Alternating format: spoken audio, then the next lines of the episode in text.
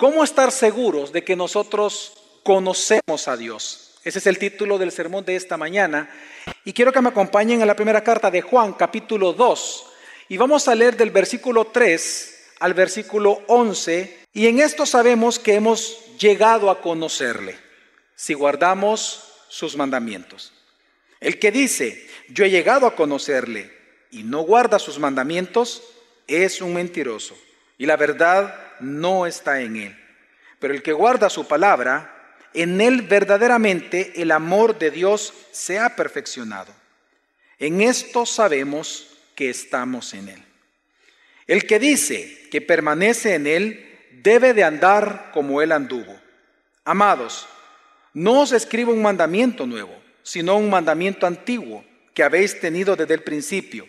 El mandamiento antiguo es la palabra que habéis oído. Por otra parte, os escribo un mandamiento nuevo, el cual es verdadero en él y en vosotros, porque las tinieblas van pasando y la luz verdadera ya está alumbrando. El que dice que está en la luz y aborrece a su hermano, aún está en tinieblas. El que ama a su hermano permanece en la luz y no hay causa de tropiezo en él. Pero el que aborrece a su hermano está en tinieblas y anda en tinieblas y no sabe a dónde va porque las tinieblas han cegado sus ojos. En la vida cristiana si algo desconcertante realmente es ver personas que afirman amar a Dios, que afirman de verdad conocer a Dios, pero que en su vida no se ve el fruto de que estas personas tengan una real y verdadera comunión con Dios o con el Dios que ellos dicen adorar. Si algo realmente desconcertante que un pastor pueda ver es cuando nosotros hablamos con personas que dicen amar a Dios, dicen conocer a Jesucristo, dicen creer en Él, pero en sus vidas no se ve ningún fruto absoluto de ese conocimiento o de esa comunión de Dios o con Dios con esa persona. Por eso es que una de las preguntas que en su momento un cristiano se hace, todos nosotros nos la hacemos en algún momento, cada persona es distinto en el momento que se lo hace, algunos es recién convertidos, otros posiblemente meses después, pero todos los cristianos llegamos por lo menos una vez a preguntarnos, ¿cómo yo puedo estar seguro que soy un hijo de Dios? La pregunta de la seguridad de salvación es una pregunta necesaria que hay que realizarse en la vida cristiana. Cuando uno se pregunta esto, realmente uno está comenzando a caminar verdaderamente en dicha vida. ¿Cómo saber nosotros que conocemos a Dios? Es una pregunta importante. Pero aún más importante que cómo nosotros saber si conocemos a Dios, es la pregunta, ¿cómo saber, cómo estar seguro si Dios nos conoce a nosotros, si Dios me conoce a mí. Porque recordemos que ya en Mateo capítulo 7 Jesús hablando acerca de los religiosos de su época y en general en relación a todos los religiosos del mundo, hablando de los falsos creyentes, él mismo mencionó que cuando él viniera por segunda vez, en Mateo 7, 23 nos dice que él les dirá esto a estas personas y entonces les declararé, jamás os conocí. Si es importante para nosotros preguntarnos si nosotros conocemos a Dios o no, más importante es aún la pregunta, ¿acaso Dios me conoce a mí? Y nosotros lo que estamos observando en este texto de esta mañana es que el apóstol Juan nos va a responder esta pregunta. Y es que la seguridad de ser hijos de Dios es una necesidad. No saber o no estar seguros si somos hijos de Dios realmente causa no solamente desesperación, sino angustia en cualquier persona. Esto es, similar a cuando una persona ama a otra y no está seguro si esta persona lo ama a uno. Eso causa desesperación, causa angustia, es una inseguridad que no nos permite relacionarnos con esas personas. En esta mañana el texto nos dice a nosotros y nos va a responder realmente la pregunta a través de algunas pruebas que nos va a presentar, cómo nosotros realmente podemos saber si en verdad conocemos a Dios y somos conocidos por Él. La clave para entender todo el texto se encuentra en el versículo 3, porque recordemos que las cartas, eh, las epístolas como género literario están escritas a manera de discurso. Los autores bíblicos ponen normalmente la mayoría de veces el argumento principal en el primer versículo y luego desarrolla todo su argumento en los siguientes. Y, esta estructura simple la encontramos acá en este texto. La clave para entender el texto que estamos leyendo se encuentra en el versículo 3. En el versículo 3 él pone su argumento principal y él dice, y en esto sabemos que hemos llegado a conocerle, si guardamos sus mandamientos. Cuando el apóstol Juan comienza hablando eh, en este texto y dice, y en esto sabemos, esta frase en el idioma original en griego es bien interesante porque la frase realmente se debería leer así, y nosotros sabemos lo que sabemos. Nosotros sabemos o estamos seguros de lo que sabemos. Y esta frase tan peculiar es una frase que en su momento los oyentes originales, de decirlo, de la iglesia de Juan, sabían perfectamente de qué él estaba hablando. Recordemos en el contexto que hemos aprendido en las últimas semanas, estaban una de las personas de los grupos que se encontraban dentro de la iglesia de Juan en la ciudad de Éfeso eran los prenósticos, los que 150 años después de Juan fueron llamados ya, ya como gnosticismo, ya eh, como un pensamiento religioso como tal. Pero aquí en estas personas que se encontraban acá, los prenósticos, ellos tenían la idea de que la salvación era por el conocimiento intelectual de un ser divino, en este caso de Jesús, el Cristo. Ellos creían que Jesús era Dios, que ellos creían que Jesús era el Cristo, pero no creían que Él era Dios encarnado. Lo que negaban eran la encarnación. Pero en este pensamiento gnóstico, ellos tenían una frase muy común y era, nosotros sabemos que sabemos. Nosotros sabemos lo que sabemos. Entonces, Juan ahora tomando esta frase tan propia de ellos, él ahora les va a enseñar aquello en lo cual los verdaderos cristianos estamos seguros y que no es negociable. Lo que es innegociable a la fe. Recordemos de que la carta de Juan, él viene a establecer lo esencial como la encarnación para mantenerse firme en lo esencial. Entonces dice él, y en esto sabemos, decir nosotros estamos seguros de qué. ¿Qué es lo que ¿qué es lo que los cristianos sabemos que sabemos? Dice que hemos llegado a conocerle. Esto es hermoso, esta frase cuando dice hemos llegado a conocerle, Juan lo que está enseñándonos es que conocer a Dios no tiene que ver con una iluminación especial como lo creían los gnósticos. Ellos obviamente creían que el conocimiento de Dios venía por la iluminación del conocimiento. La palabra gnosis significa mente. ¿No? Entonces ellos creían específicamente en, el que, en que alcanzar el conocimiento de Dios era a nivel intelectual. De hecho, hermanos, los prenósticos y los gnósticos posteriores, ellos llegaron a pensar que la salvación, la redención, era una redención de la ignorancia, no redención de pecados, sino de la ignorancia, porque todo era por el conocimiento.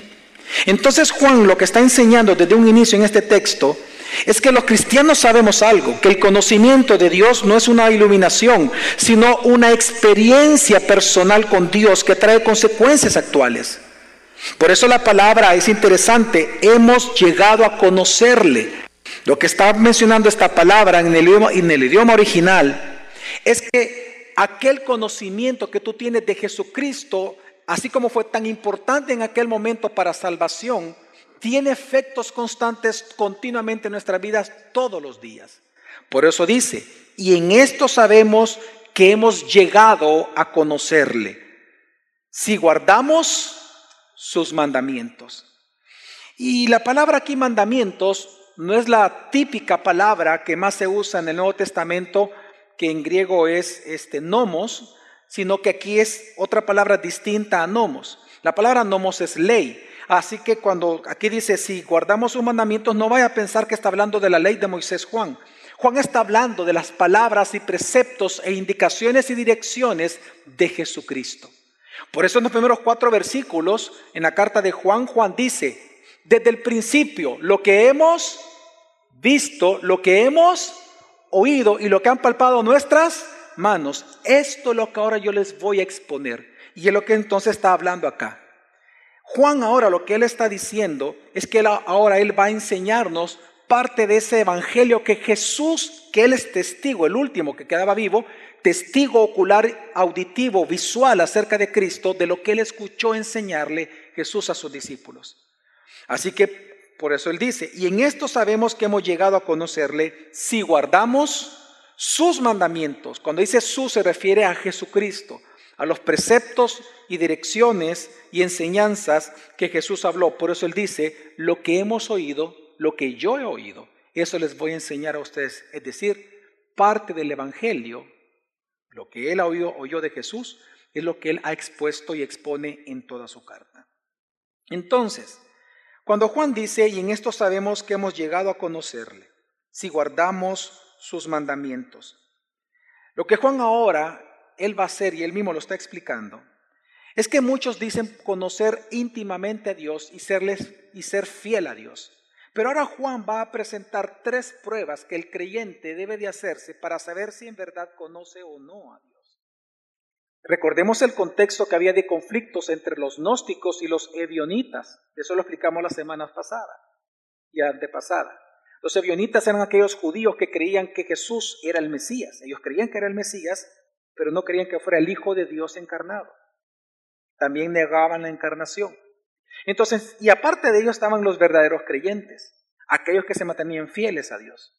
Entonces Juan lo que comienza a explicarles es que aunque estos dos primeros grupos decían que eran creyentes, pero en sus acciones se mostraba que no lo eran, entonces él ahora va a mostrar cuáles son estas pruebas que demuestran a una persona que en verdad conoce a Dios o no. Así que la primera prueba la encontramos en el versículo 4. De hecho, si usted revisa, me acompaña en su Biblia, si usted revisa el versículo 4, el versículo 6 y el versículo 9, estos tres versículos comienzan con la misma fórmula. El que dice, el que dice, el que dice. Esta estructura ya la conocemos, es igual al, al texto de la semana pasada. Si decimos, si decimos, si decimos.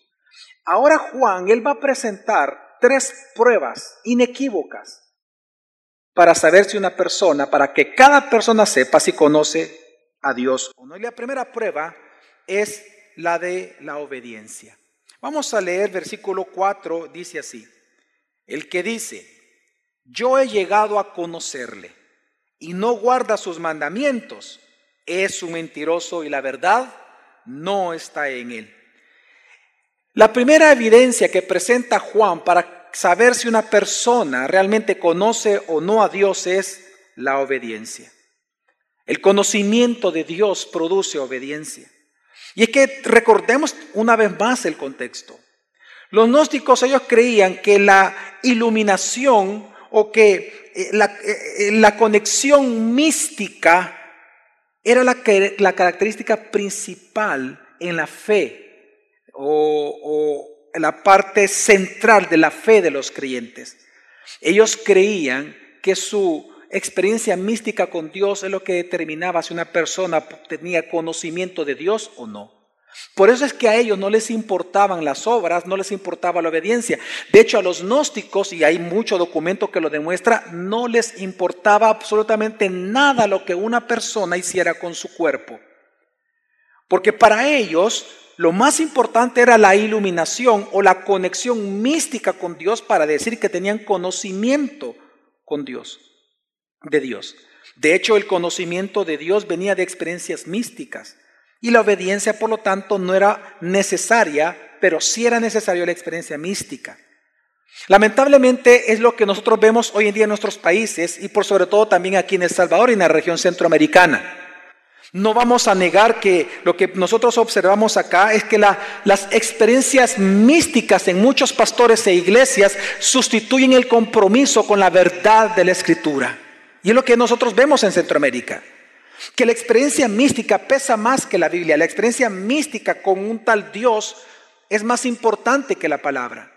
¿O acaso usted no, me, usted no recordará que es muy común en saber que personas digan, por ejemplo, pastores digan, ah, en la noche Dios me habló tal cosa, o estaba dormido, Dios se me apareció, tuve una sensación y Dios me dijo tal cosa, y comienzan a predicar más de la experiencia mística que tuvieron apoyándose en la Biblia que del texto bíblico. Yo no estoy diciendo que ellos no mencionan la Biblia, pero lo que hacen es usarla como se usa un periódico o como se usa una revista o una enciclopedia. Ellos lo que hacen es exponer su experiencia mística apoyados en la Biblia, pero no exponen la escritura. Lamentablemente, nosotros vemos esto y aún en la vida de muchas personas, que las experiencias místicas son más importantes que el conocimiento de la misma palabra. Y lamentablemente eso, esa falsa seguridad se traduce en arrogancia. Y es lo que vemos nosotros en, nuestra cultura. Una, eh, eh, una, iglesia o una comunidad de supuestos creyentes arrogantes, en donde la experiencia es más importante que la palabra. Si a ti viene una persona y te dice, la Biblia te manda que no hagas dicho pecado porque es adulterio, muchas personas o algunas personas pudieran decir, pero sí, pero lo que siento por ella es real o lo que siento por él es real. ¿Cómo vas a creer que un Dios de amor va a impedir que nos amemos? Y lamentablemente eso es más común de lo que nosotros pensamos. El hecho de que la experiencia mística es más importante y es lo que estaba pasando con los prenósticos. Ellos creían que conocían a Dios porque tenían experiencias místicas con Él. Hace muchos años yo escuché, eh, obviamente, una situación muy desastrosa para una iglesia en donde la esposa del pastor llegó a decir que, un ángel se le había aparecido a ella, en donde el ángel le había dicho que ella tenía que entrenar a las otras mujeres para que se acostaran con su esposo, porque era un regalo de Dios para él. Y ella lo creyó. Y cuando le pusimos y le expusimos la escritura diciéndole que eso era una aberración y que eso era pecado ante los ojos de un Dios santo, dijo, pero ¿y cómo puede ser posible si yo vi al ángel? Experiencias místicas.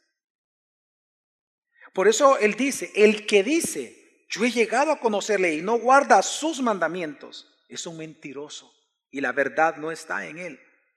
Hermanos, la obediencia a la palabra no es legalismo. La obediencia a la palabra es adoración. Y lamentablemente algunas personas en nombre de la, de la gracia, lo que hacen es tratar de vaciar al Evangelio de las demandas éticas que tiene el Evangelio. Porque el Evangelio claramente hace demandas éticas en los creyentes, porque las obras son evidencias de un nuevo nacimiento.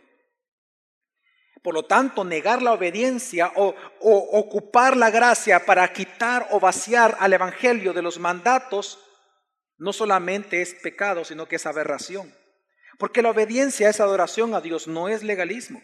La obediencia es la respuesta natural de un corazón que aceptando la verdad escritural la atesora en su corazón de tal manera que entonces el Espíritu Santo va indicando cómo aplicar esa palabra y esa verdad atesora en su corazón en cada aspecto de la vida diaria.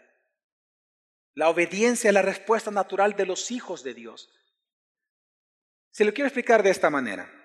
¿Se acuerdan ustedes qué sucedió cuando Dios sacó al pueblo Egipto en el Antiguo Testamento, cuando, perdón, al pueblo, al pueblo hebreo de, de Egipto cuando lo sacó, después obviamente de las plagas, de estos milagros, la Pascua? Dice que los llevó por el desierto, pero en lugar, y esto pasó después del Mar Rojo, en lugar de llevarlos a la tierra prometida, ¿dónde fue el primer lugar que Dios los llevó? Al monte Sinaí. ¿Por qué lo llevo al monte? Cuando usted ve la geografía, el monte Sinaí está en oposición directa a la tierra prometida. Pero Dios lo llevó primero al monte Sinaí antes que a la tierra prometida. ¿Por qué? Porque la tierra prometida es una herencia para los hijos, pero el pueblo todavía no era hijo. Dios lo lleva al monte Sinaí porque es ahí donde hace el pacto. ¿Y cuál es el pacto? Ellos serán mi pueblo y yo seré su Dios. Dios los lleva al monte Sinaí porque en el pacto Dios los hace su pueblo. Es en el monte Sinaí que ellos se vuelven hijos de Dios. Por eso es que cuando e, Dios hace el pacto con ellos, es entonces que le entrega la ley. Porque la ley, es decir, los mandatos de Dios, no se le entregan a los, no se le entregan a los inconversos, se le entregan a los hijos. Los mandamientos no son gravosos, nunca fueron entregados para salvación. Se les entrega porque ya ellos eran pueblo de Dios. El caso es normal que nosotros vemos en la vida real es una familia. Mis hijos, ellos reciben mis mandatos en la casa. Ellos están obligados a cumplir esos mandamientos. Y yo le doy estos mandamientos a ellos y no a los hijos de mis vecinos porque ellos son mis hijos. Pero pero bajo esas reglas no van a vivir los que no son mis hijos. Yo les doy las reglas a mis hijos. Dios les entrega la ley para que ellos tengan esa, entre los muchos o múltiples usos que tiene la ley en escritura, uno de ellos es para que el pueblo se pudiera relacionar correctamente como Dios demanda ser delante de él por ser un Dios santo. No era para salvación. Dios les entrega los mandamientos porque eran hijos. Por lo tanto, la evidencia de ellos era el pueblo de Dios, era la obediencia al pacto. Y es lo que vemos en todo el Antiguo Testamento. Entonces, eso nos apunta a nosotros hacia lo que hoy vivimos en Cristo. De hecho, recordemos que parte del nuevo pacto en Jeremías capítulo 31, parte del nuevo pacto era que Dios pondría en nuestros corazones su ley para nosotros obedecerle. Es decir, desde Jeremías y mucho antes, Dios comienza a anunciar que en el nuevo pacto una característica o evidencia del nuevo nacimiento sería la obediencia a su palabra. Y, es, y es lo que está entregando hoy aquí el apóstol Juan. Lo que Juan nos está enseñando es que tu teología, lo que tú guardas en tu corazón, tu doctrina, va a determinar tu doxología, tu comportamiento, tu adoración a Dios. Lo que tú atesoras en tu corazón es lo que determina lo que tú vas a actuar en el día a día. Proverbio 23, 7. Así como Él es en su corazón, así es tal. Lo que tú atesores según la doctrina, así es tu comportamiento. Miren, hermanos, por eso es que en la Biblia la palabra o la frase sana doctrina, que es, ocupada varias veces, principalmente por el apóstol Pablo, el 100% de las veces que Pablo ocupa la frase sana doctrina está asociado a las obras justas de los creyentes. ¿Por qué? Porque la sana doctrina te lleva a una vida sana. La sana doctrina que apunta a Cristo y es de Cristo y proviene de Cristo y habla de Cristo, se evidencia. Lo que tú crees que no se ve, se evidencia por lo que tú haces. Por eso es que el 100% en que la palabra sana doctrina aparece en Escritura, el 100% se refiere y siempre está asociado a acciones justas, visibles que los creyentes realizan en nombre de Dios. Entonces, ¿qué está enseñando aquí Juan? Que cuando alguien nace de nuevo y cree en el Evangelio, la evidencia de la fe genuina es la obediencia a la ética del Evangelio. Pero si no hay obediencia, entonces, aún habiendo mucha experiencia mística, aunque tú digas que Jesús mismo se te ha aparecido, pero si en tu vida no hay obediencia a los mandamientos de Él, la verdad no está en tu corazón. Por eso Juan dice, es un mentiroso y la verdad no está en él. Ahora, en la teología de Juan es importante definir la palabra verdad. Juan en su evangelio, recordemos que la primera carta es una respuesta a la mala interpretación de estos grupos en la iglesia cuando él escribió el evangelio.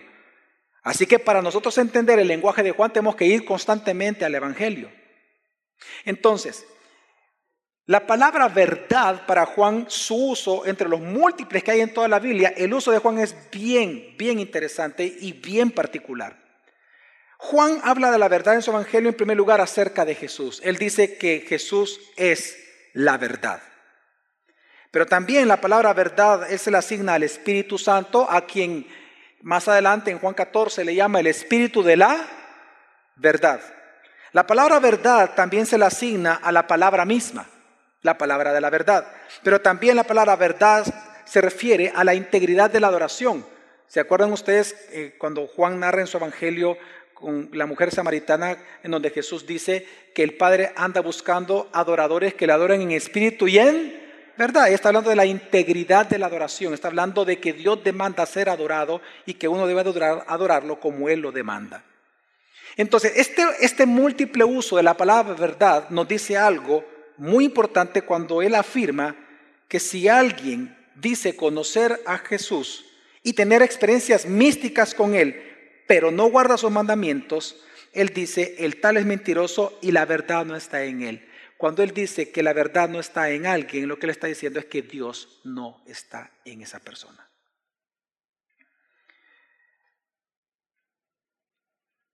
Por eso es que Juan dice, por mucha experiencia que tú digas que tengas con Dios, por muchas experiencias místicas, puedes hablar en lenguas, puedes hacer lo que quieras, me puedes venir a mí y decirme el abecedario completo de tus experiencias místicas con Él. Pero si no obedeces los mandatos de Él, tú eres un mentiroso y la verdad no está en ti. Dios no está en ti. Él no te conoce. Porque ese es el contexto de Mateo 7, recordemos. Muchos de ustedes me dirán, en tu nombre echamos fuera demonios, experiencias. En tu nombre profetizamos, experiencias místicas. Pero yo les diré a ustedes, apartados de mí, malditos, nunca os conocí. Pero de manera contraria, Juan establece entonces qué hacen entonces los verdaderos cristianos. ¿Qué hacen los que sí verdaderamente conocen a Dios? Y va a ser entonces el contraste entre el versículo 4 hoy con el versículo 5. Dicen en el versículo 5. Pero el que guarda su palabra, en él verdaderamente el amor de Dios se ha perfeccionado. En esto sabemos que estamos en Él. La palabra guardar en la Septuaginta, que recordemos que Jesús y los discípulos crecieron con la Septuaginta, es decir, el, el texto hebreo traducido al griego directamente, la palabra guardar significa observar la verdad y protegerla. Es decir, guardar la palabra de Dios para Juan se refiere al continuo deseo y al celo continuo de atesorar la palabra de Dios en nuestros corazones, pero con el deseo de protegerla y llevarla a cabo. Así que lo que Juan está enseñando es que los verdaderos creyentes, cuando obedecen, están mostrando que conocen a Dios y que Dios los conoce a ellos. Y por eso él luego agrega la frase, en él verdaderamente, en estas personas obedientes, el amor de Dios se ha que perfeccionado. Y es que recordemos, la palabra perfección es madurez. Eh, es decir, que quien obedece los mandamientos muestra una madurez en su conocimiento y en su amor por Dios. Esta frase realmente, para serle bien honesto, en griego es bien compleja. Todavía no se sabe, es bien difícil por los tiempos que se ocupan, saber si está hablando del amor de Dios por una persona o del amor de uno por Dios. Pero por el contexto, estoy, yo considero de que está hablando del amor de los creyentes a Dios, porque está hablando de nuestra respuesta al Evangelio, de lo que hace un verdadero cristiano cuando conoce a Dios. Entonces lo que está enseñando aquí Juan es que cuando una persona obedece, lo que está haciendo entonces evidencia por la obediencia es que ama profundamente a Dios y por eso lo obedece. Y es lo que nosotros hablábamos, la obediencia no es legalismo. La obediencia es la respuesta natural de un corazón que atesora la palabra de Dios y que por obviamente haber sido hecho, nacido de nuevo, habiendo renacido en Cristo, habiendo renacido por medio del Espíritu Santo, el deseo más grande que tiene es adorar a Dios a través de cumplir su voluntad. La obediencia es adoración. Por eso es que en Juan capítulo 14, versículo 15, en el Evangelio, Jesús dijo, si me amáis, guardaréis mis mandamientos. Y es lo que está hablando aquí entonces Juan en su primera carta. Así que la primera prueba es de que le conocemos es la obediencia. Pero la segunda prueba es la prueba de la pertenencia, de, de permanecer. La prueba de que permanecemos en Cristo es andar como Jesús anduvo. Veamos la segunda prueba que presenta aquí Juan y es el versículo 6. Una vez más vemos la misma fórmula, el que dice, el que dice que permanece en Él debe de andar como Él anduvo. La palabra permanecer, esta palabra da la idea de participar de Cristo, de estar en Cristo, de estar conectado con Cristo, de vivir en Él. Y la palabra andar no solamente se refiere a imitar la conducta de alguien, sino andar como Él anduvo significa es participar de lo que Jesús hizo y el motivo por el cual lo hizo. Ahora, esto que está mencionando Juan es bien importante. Recordemos que los gnósticos dentro de la iglesia de Juan, ellos eran los que popularizaban de que la vida terrenal no importaba. Es bien similar a los evionitas, que era el otro grupo. Los evionitas, recordemos de que ellos, por ser judíos, ellos decían que por ser hijos de Abraham, ellos tenían derecho de entrar al seno de Abraham. Es decir, que por solo el hecho de ser hijos de Abraham, según ellos, por ser étnicamente judíos, ellos merecen estar en el cielo. De hecho, al día de hoy e, ellos siguen pensando eso. Yo conozco a un judío y hablando con él de este tema, yo le pregunté, ¿y tú cómo, cómo tú te salvas? Y él me dijo, es que nunca ha dejado de ser salvo, me dijo. Yo por ser judío, yo sé que voy a ir y entrar al seno de Abraham, me dice. Solo por ser judío. Ustedes son los que tienen que salvarse. Ellos piensan al día de hoy exactamente igual. Entonces, ellos, de alguna tanto los evionitas, con su religión, como el gnosticismo, con su misticismo, ellos creían que la vida terrenal no era tan importante de alguna manera. Por ser todos los gnósticos. Pero lo que está enseñando Juan aquí es bien importante. Dice, el que dice que permanece en Cristo, el que dice que vive en Cristo, el que dice estar conectado con Cristo, en esta tierra debe andar como Jesús anduvo en esta tierra. Y es que recordemos que la línea de pensamiento filosófica que estaba en la iglesia de Juan, de parte de los gnósticos, eran los docetas, de la palabra doqueo, que significa eh, eh, una figura eh, fantasmal, ¿no? es decir, ellos creían en, un Jesús que no tenía cuerpo realmente humano, sino que la palabra doqueo significa apariencia. Ellos pensaban que, más, hay documentos gnósticos de la época, primeras fuentes, que nos dicen de que ellos decían que Jesús no caminaba, él flotaba. Entonces Juan le dice, no, yo lo vi, yo lo palpé, yo lo toqué. Y de lo que Él me enseñó y de lo que yo vi de Él, es decir, el Evangelio, de esto les estoy diciendo. Entonces Él está mencionando, tú dices conocer a ese tal Jesús del cual yo fui testigo. Ok, tú debes de andar entonces como Él anduvo. Porque si tú no andas como Él anduvo, no vengas a decir que tú eres creyente. Juan está enseñando que la vida terrenal es tan importante que la vida de Jesús como modelo para nosotros lo es aún más. Él está aquí refutando esta idea tan tonta y tan peligrosa del gnosticismo. Así que la pregunta entonces más importante es, fíjense, si una evidencia de que permanecemos en Jesús es andar como Jesús anduvo, la pregunta es, ¿Cómo anduvo Jesús? Y Juan resume todo esto en una palabra importante y es el amor. Si algo caracterizó la vida de Jesús es el amor, al cual él mismo le llama el antiguo mandamiento y nuevo mandamiento. Y él lo va a explicar. Dice versículo 7, amados, no os escribo un mandamiento nuevo, sino un mandamiento antiguo que habéis tenido desde el principio el mandamiento antiguo es la palabra que habéis que oído. Él lo refiere al Evangelio, por eso ocupa la misma palabra con que él comienza su carta, en el principio o desde el principio. Se refiere específicamente a las enseñanzas de Jesús. ¿Y cuál fue el mandamiento antiguo que en aquel momento fue nuevo?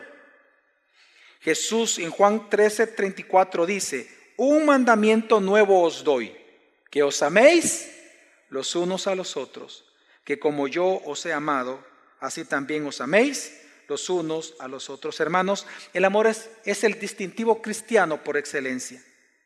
Cuando una persona dice conocer a Dios y que permanece en Cristo, pero no ama a los hermanos, realmente esa persona no ha nacido de nuevo.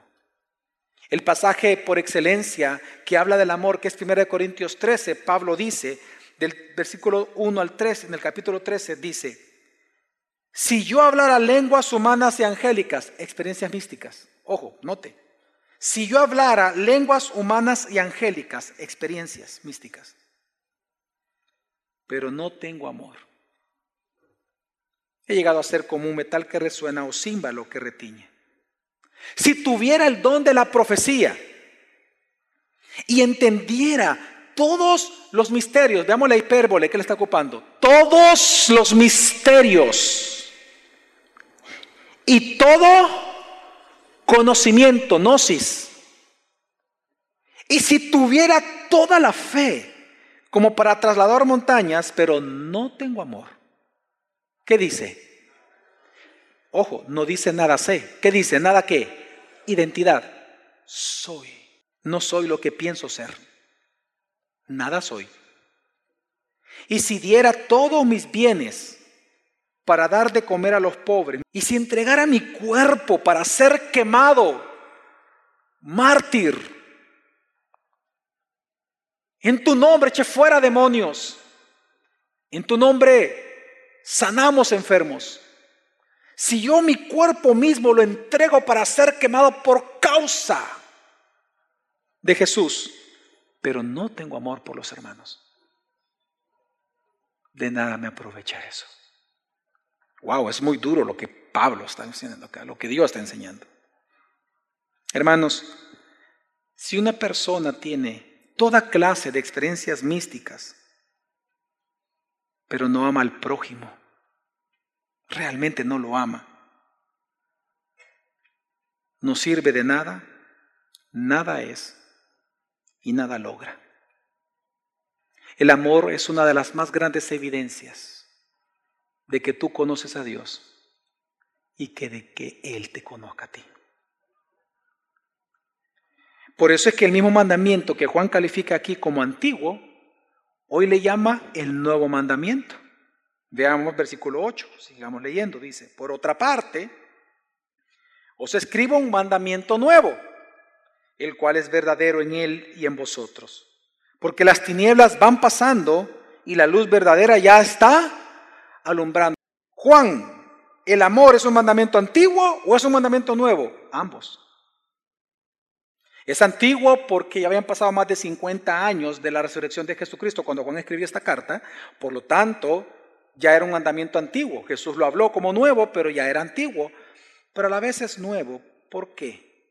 Y dice, os escribo un mandamiento nuevo, el cual, el mandamiento, es verdadero en Cristo y en vosotros.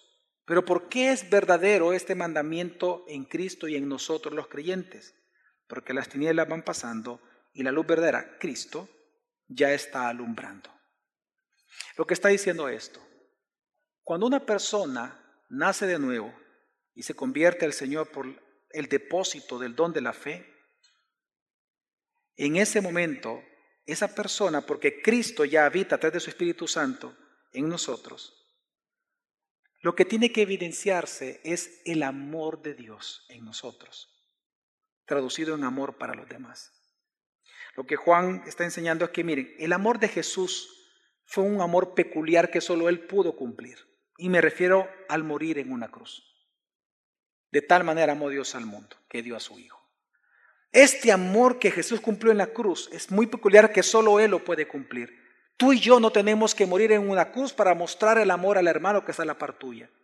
Pero lo que sí está diciendo la Biblia, y es el nuevo mandamiento, que así como Jesús nos amó con esa calidad de amor con que Él nos amó, ahora nosotros debemos de evidenciar ese amor de Dios por nosotros, amando a los demás. Pero si en ti no existe tal evidencia de amor, sino de odio, de amargura, de rechazo, de soberbia hacia otros creyentes, es porque simplemente no conoces a Dios y Dios no está en ti. Simplemente tú no, no permaneces en Él. Y es que esto me lleva a un caso bien importante en nuestras iglesias modernas de hoy en día. Si bien es cierto, hoy en día no existen los gnósticos y no existen los evionitas, y si bien es cierto, no existen este tipo de casos contextuales a este texto. No vamos a negar que hay prácticas pecaminosas que se asemejan a esto. Recordemos que en aquel momento también existía un cuarto grupo de personas que rodeaba la iglesia de Juan y eran los cesacionistas, aquellos que, claro, estamos hablando de cesacionistas de aquel momento que eran los que habían cesado de congregarse, a los que Juan más adelante, como veremos en la carta, le llama que tienen espíritu de anticristo. Dice, Estaban con nosotros, pero no eran de nosotros. Este grupo de personas que habían abandonado la iglesia, a los cuales en teología se le llama cesacionistas de esta época, ellos realmente atacaban la, la iglesia porque querían sacar a los que vivían. ¿Por qué menciono esto? Porque si bien es cierto, estos tres grupos, evionistas, gnósticos y cesacionistas, no están en las iglesias modernas, pero lamentablemente el pecado sí. ¿Cuántas personas creen ustedes que van a una iglesia, se congregan, pero no tienen conexión con la iglesia? Es como que si usted viniera acá el día domingo, usted se sienta, escucha, participa de la adoración al Señor, pero en la semana usted no tiene conexión con nadie de la iglesia. Porque en su filosofía, aunque no es gnóstica, pero su filosofía de que el trabajo es lo más importante, es tan fuerte que para usted tener comunión con otros hermanos de la iglesia no lo es. Y poner excusa a su trabajo. Y el trabajo es lo que a usted le impide, o su filosofía, le impide tener comunión con hermanos de la iglesia. Es el mismo efecto y es el mismo clase de pecado, porque es delante del Señor. Entonces Juan está diciendo, si tú dices que permaneces en Cristo, debe de notarse tu amor por el prójimo. Y en este caso también, como vamos a ver, tiene que ver con los hermanos de la iglesia, que es la tercera prueba, versículo 9. Dice, una vez más, la misma fórmula, el que dice. El que dice que está en la luz y aborrece a su hermano, está aún en tinieblas. En el caso anterior, si usted se da cuenta, él no menciona la palabra hermanos. Ahora sí la va a mencionar. Hoy va a hablar del amor entre hermanos de una misma congregación local. Él dice, el que dice que está en la luz y aborrece a su hermano está aún en tinieblas. Andar en la luz, hermano, recordemos que es caminar en este valle de sombra de muerte, que es todo, la, todo el mundo. Es caminar en este valle de sombra, considerando a Jesús y a su palabra todo el tiempo. Imagínense que este cuarzo está completamente a oscuras. Andar en la luz, imagínense como un reflector que lo alumbra solamente a usted. Andar en la luz es andar considerando todo el tiempo a Jesús, quien es la luz del mundo, y su palabra. Porque luz es a mis pies tu palabra. Es el uso que también Juan le da en su evangelio. Andar en la luz es caminar todo el tiempo considerando a Dios y la escritura para cualquier decisión que tú tomes. Pues Juan está diciendo, el que dice que está en esa luz, pero aborrece al hermano. Él no está en la luz, él está en las tinieblas, fuera de la luz.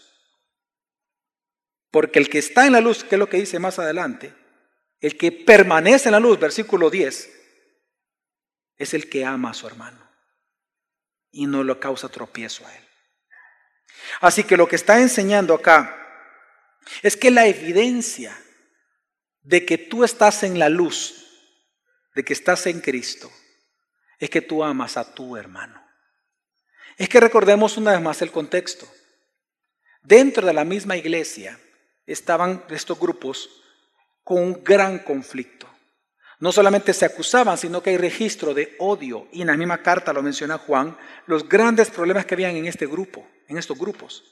Había odio, había rencillas, había grandes problemas. Es más, la iglesia de Juan, de Juan tuvo tantos problemas que después de que él murió, no hay registro histórico que la iglesia permaneció de pie. La iglesia se perdió. De hecho, lo que antes era Éfeso, hoy es una región completamente musulmana. A diferencia, por ejemplo, de la iglesia de Antioquía, que cuando Pablo y Bernabé la fundaron, 500 años duró esa iglesia, mandando misioneros por toda Europa. Están todos los registros históricos. De Juan no. Porque los problemas eran gravísimos. Eran problemas difíciles, de pugnas entre ellos. Entonces Juan está diciendo, ustedes que dicen que conocen a Dios y ustedes que dicen que son hijos de Dios, no lo son. Porque no se aman entre ustedes, se están odiando. Juan lo que está diciendo es que el que no practica amar al hermano es porque él ya está en tinieblas. Hermanos, la Biblia nunca nos enseña que el odiar es una opción para el creyente. ¿Por qué? Porque aunque tú tengas razón para odiar a alguien, es el amor y no el odio el distintivo de los cristianos. Es el distintivo que testifica públicamente que la ley de Dios ya está escrita en nuestros corazones. Es el amor, no el odio. no el aborrecer al hermano, no ponerlo en un segundo plano, no es menospreciarlo. Por eso yo les daba el ejemplo de los actuales aborrecedores de hermanos hoy en día en las iglesias. Tal vez tú en tu mente dices, sí, pastor, pero yo vengo a la iglesia y yo no le hago daño a nadie. Sí, es cierto, no le haces daño a nadie, pero tampoco lo edificas. Y al no edificarlo, estorbas. Porque es el sentido que te está diciendo después Juan. Fíjate lo que dice el versículo 10. El que ama a su hermano permanece en la luz y no hay causa de qué? De tropiezo. ¿Sabe qué está mencionando Juan? Que la manera en que nosotros mostramos el amor por nuestro hermano de la misma iglesia local es que no le somos causa de tropiezo a él, ni él es causa de tropiezo para mí.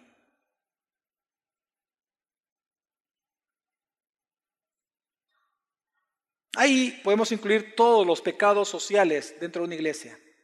El chisme, murmuración, la mentira, la burla, palabras modernas, el bullying. Póngale usted cualquier palabra.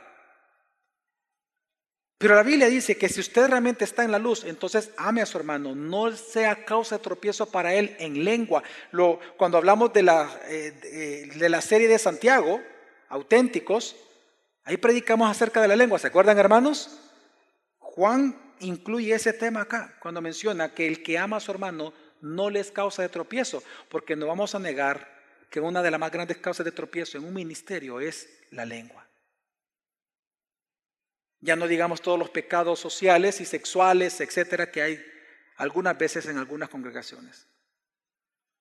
Así que Juan nos está enseñando es que amar al hermano no es tarea fácil.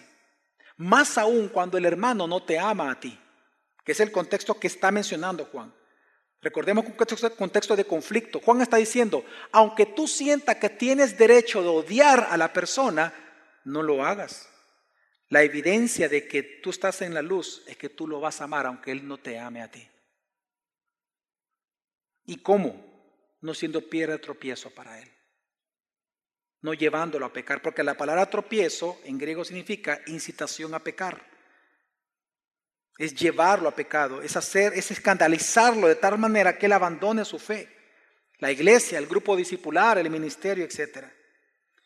Y por eso termina diciendo ya en el versículo 11, pero el que aborrece a su hermano está en tinieblas y anda en tinieblas y no sabe a dónde va, porque las tinieblas han cegado sus ojos. El que aborrece a su hermano está en tinieblas y ha cegado sus ojos. Esa frase es una alusión muy clara a Isaías 6, en donde Dios le dice a Isaías que su ministerio era profetizar a, Israel que por su idolatría, recuerde que el ojo por ojo, diente por diente, no solamente es una ley que se cumplía para las autoridades, sino que es algo que Dios cumple como autoridad en la escritura. Dios le dice a Isaías, diles que así como son sus ídolos de madera, que teniendo ojos no ven y teniendo oídos no oyen, ellos se van a volver igual que el Dios que ellos adoran. Teniendo oídos no van a oír, teniendo ojos no verán. Ese texto Jesús lo ocupa más adelante cuando le preguntan a Jesús, mira Jesús, ¿y por qué tú ocupas parábolas con todos? ¿No sería más fácil que tú hables más claramente para que todos entiendan? En esa pregunta tan interesante Jesús responde, y citando a Isaías, es que aquí se cumple lo dicho por el profeta, dice, que oyendo, la parábola, oyendo qué, no oyen y entiendan. Y para que viendo, no que, no vean. Y él dice y agrega, no vaya a ser que se conviertan. Jesús está diciendo eso. No vaya a ser que se conviertan. Porque es parte del juicio de Dios cegar a aquel que rechaza el mensaje del Evangelio. Entonces, lo que Juan está diciendo, él está citando la misma frase de Isaías y la misma frase de Jesús. Recuerde que era el último testigo ocular de Cristo vivo sobre la faz de la tierra en ese momento. Él está diciendo que si tú dices que conoces a Dios, a quien Él es luz, y tú dices andar en la luz, pero tú aborreces a tu hermano, lo que no te das cuenta es que estás muy lejos de la luz, estás en tinieblas. y las tinieblas te han cegado. Eres un ciego, pobre, desnudo, desventurado. El mismo juicio de Isaías, el mismo juicio de Jesús, con aquellos a los cuales Dios le llama idolatría, idólatra. Es la misma alusión acá. Así que si andar en la luz es considerar a Cristo y su palabra, andar en tinieblas es no hacerlo. Por lo tanto, esa persona está ciega completamente. Ahora, quiero hacer un doble llamado esta mañana considerando el texto que estamos nosotros leyendo. En primer lugar es que consideres a Cristo. Recordemos cómo comenzó Juan en este texto, el versículo 3 y 10, él dice, en esto sabemos que hemos llegado a conocer a Dios. Si guardamos sus mandamientos. Y de las tres pruebas, la primera tiene que ver con la obediencia, la segunda con el amor al prójimo y la tercera con el amor a los hermanos de la iglesia. Pero la Biblia nos enseña que precisamente fue por la obediencia de Jesucristo que tú y yo fuimos, dice, justificados. Sabemos que la justificación es la declaratoria legal de Dios, de que no somos culpables de pecado por la sangre derramada por Jesucristo. Pero Él derramó su sangre, según el apóstol Pablo, por obediencia. Y por eso el Pablo es el que dice que la obediencia de Cristo nos justifica. Pero también dice que si Él vino y murió en la cruz, lo hizo por amor también a nosotros, entregando su vida. Por el Padre y por nosotros. Así que Juan, tomando estas dos realidades de Cristo realizadas en la cruz, precisamente él dice, ahora nosotros podemos saber estar seguros de que conocemos a Dios si le obedecemos y si nos amamos unos a otros. Así que yo te invito, te hago el llamado a que consideres a Cristo. Pero el segundo llamamiento que yo te hago hoy en este día es que te arrepientas. Si tú eres una persona que para ti las experiencias místicas es más importante que conocer a Cristo en su palabra, arrepiéntete. Arrepiéntete de menospreciar la santa escritura de Dios. Arrepiéntete de considerar tus experiencias místicas como más importante que la misma palabra inspirada por Dios. Si para ti las experiencias místicas es más importante que la obediencia, arrepiéntete. Tú no puedes justificar en la sola gracia no puedes justificarte en la sola gracia para vaciar al Evangelio de la ética que el Evangelio demanda de nuestras vidas. Porque la obediencia no es legalismo. La obediencia es adoración a Dios. Nosotros no obedecemos para salvarnos. Obedecemos a Dios porque hemos sido salvados por Él por gracia y misericordia. Y por eso buscamos obedecerle, porque le amamos. Estamos agradecidos con Él. Así que si para ti la experiencia mística es más importante que la misma escritura y que la obediencia, arrepiéntete. Arrepiéntete de construir tu vida sobre elecciones diarias no obedientes. Esta semana en El Salvador, en un periódico local, me sorprendió la noticia, se habló acerca de las de las causas a nivel mundial por las cuales las mujeres son infieles a sus esposos.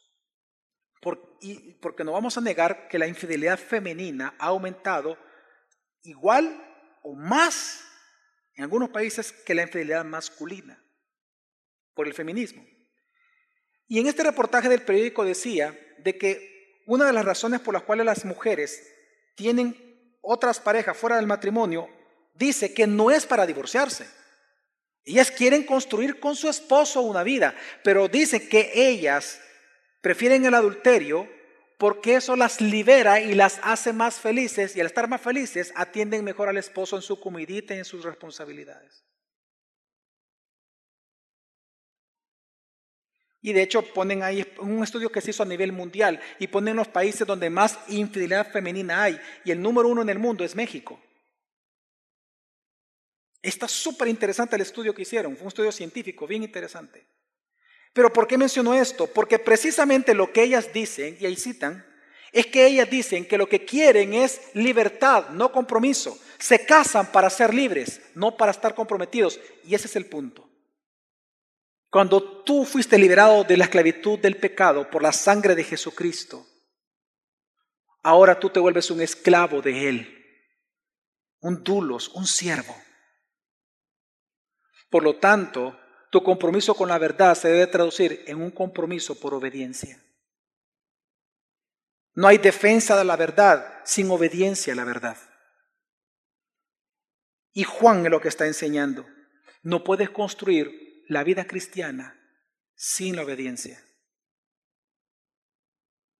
¿Se acuerdan ustedes cuando Jesús habló de los que construyen casas sobre la arena y sobre la roca? ¿Quiénes son los que construyen sobre la roca? Los que obedecen su palabra. Así se edifica la vida cristiana. Vamos a orar.